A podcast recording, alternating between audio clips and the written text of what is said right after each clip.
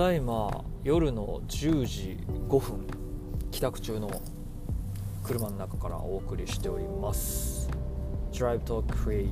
原田進の車の中。本日もどうぞよろしくお願いします。久しぶりですね。最近全然車に乗ってなくていや乗ってなかったことはないんですけどなかなかちょっとねあの収録する気分になれなかったというかまあなんかタイミングを逃してしまって結局ねしばらく間が空いちゃったんですけれども。まあいろいろしてたんですけど、まあ、そうしてる間に1泊2日だけなんですけどちょっと東京に行ってきました。あのちょっとね仕事の、まあ、打ち合わせというか新しいプロジェクトのあの打ち合わせみたいなのがちょっとありましてで東京に行ってきたんですけど、ま、東京でねあの1泊しまして。で、まあ、昼過ぎかなに着いてで1本打ち合わせをした後、まあそこであのあっちでちょっと身内がいるので身内とご飯を食べて夜歩いて帰ってでビジネスホテルで、まあ、風呂入ってでコンビニに1回外出て、あ、ちょっと一杯飲もうかなと思ってコンビニに行ってもまだねあの東京緊急事態宣言中なのでお店どこも開いてないのでもうコンビニでビール買ってでちょっとこの東京の外の空気を吸った時になんかこう何ていうのかなものすごく切ないというか悲しい気持ちになったんですよね。すげえ中で寂しい気持ちというか寂しくなったっていうのかな。何だろうな。で実は僕これは初めてじゃなくてずっと東京という街に対してそういうなんか感情というか東京に行くたびにそういう感覚に陥ることがねめっちゃ多いんですよ。多いっていうかいつもそうなんですよね。なんか東京の街にいるとすごくこうなんやろうな焦ったりとか寂しかったりとかなんかそう焦燥感なんなんやろうね。なんかこうそわそわするというかみたいなのがずっとあって。で居心地がすごい悪いんですよね。だから僕ずっともう東京っていう街にはもう痛くないというかもう住むの絶対無理やし俺もうここの街と空気が多分合わへんねやと思ってずっとそう言ってたんですよ。まあねこれ大阪人のあるあるのなんかその東京コンプレックスみたいなもんかなって俺も思ってたんですけど どこまで行っても東京には語れへんみたいななんか感じかなと思ってたんですけどまあそんななんかこうあだからその日の夜もねうわ久しぶりに来たって思ったんですけどその次の日かなにちょっとその前日やったミーティングの話の流れでちょっと東京で割とがっつりもしかしたら東京で仕事ができるかもというか、まあ、あるまだちょっとねあの決まってないのでお話はできないんですけどもしそれがうまくいくようになると結構東京に行く頻度が増えるというかがっつり東京で、まあ、関わるというか拠点を持つことになるやもしれんみたいな話なんですけどその話がちょっとねあの進むかもしれないとなった時の次の日のアドレナリンの出方がやばかったんですよ。めちゃくちゃワクワクして。であれ？と思って。東京住みたくなかったんじゃなかったっけっていうか。なんかその東京に対するなんかこの苦手意識みたいなのあったはずなのにいざ東京でこうプロジェクトが動く仕事ができる。って思うとすっごいなんかこのなんか自分の中でなんかふつふつと湧き上がるものがあったんですよね。でなんでやと。これどういう感情なんやろうって自分でもちょっとなんか理解ができなくてしばらく。で帰りの新幹線の中ですごいいろいろ考えてたんですよ。でもう本当に自分のなんかその精神状態をのね行き先というかなんか方向性が全然見えなくて。で帰りの新幹線の中でしばらく考えてて大阪に近づくにつれやっぱちょっとずつ心がなぜか安定していくんですよ。で、まあ、さっきまで出てたドバドバのあれアドレナリンもちょっと落ち着いてきて。でちょっとふと気づいたのがまあ、そんな大げさなことではないんですけどその自分の中でのその東京コンプレックスというか東京僕にとっての東京の正体っていうものがちょっと分かった気がして。それ何かっていうと僕高校じゃないわ、えっと、高校時代大学受験の時に東京の大学を目指してたんですよ。で見事にそれを失敗しまして東京に行けなかったんですよね。だから大学時代ですね。東京に行ってあの下北沢に住んでバンドをやるっていうのがすごい夢だったんですけど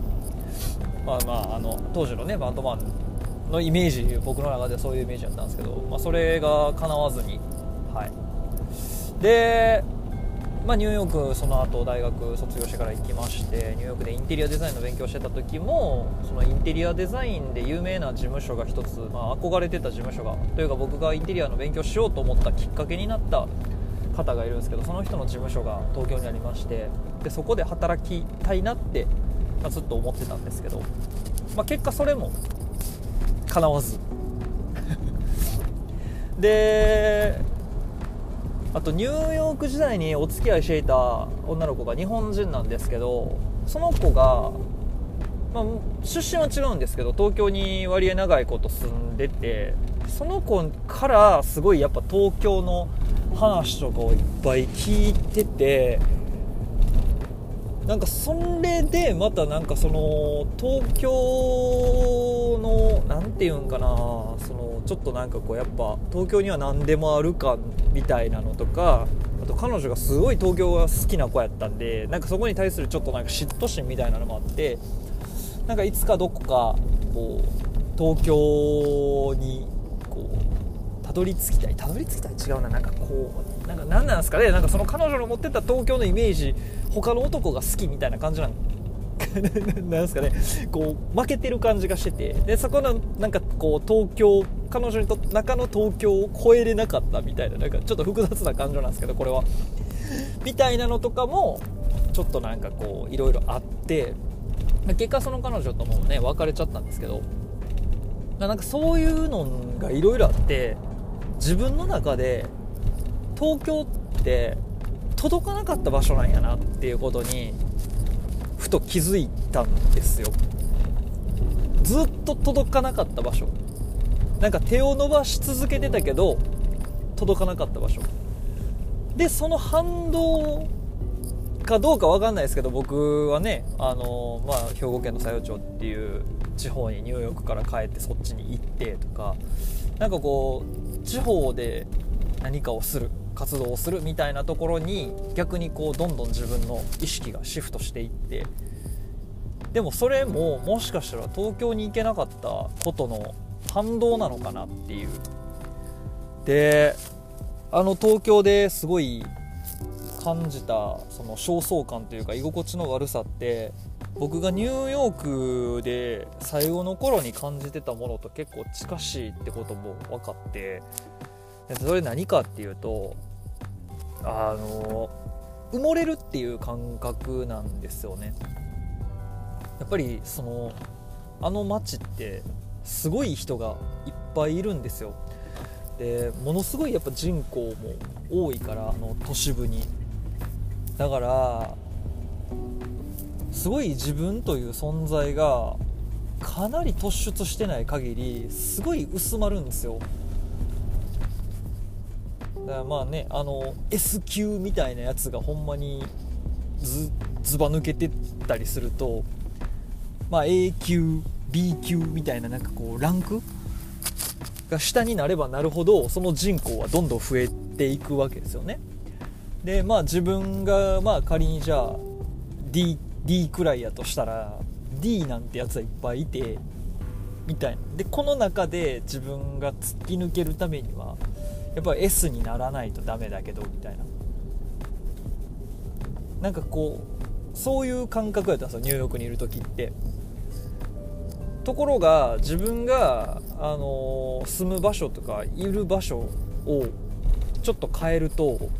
突然その自分がずっと D やと思ってたのが急に B とか A とかの扱いになったりとかして。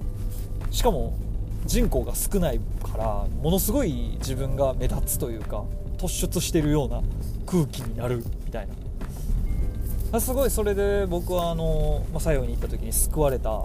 感覚があったんですけどやっぱり人口がねもう桁違いに違うんで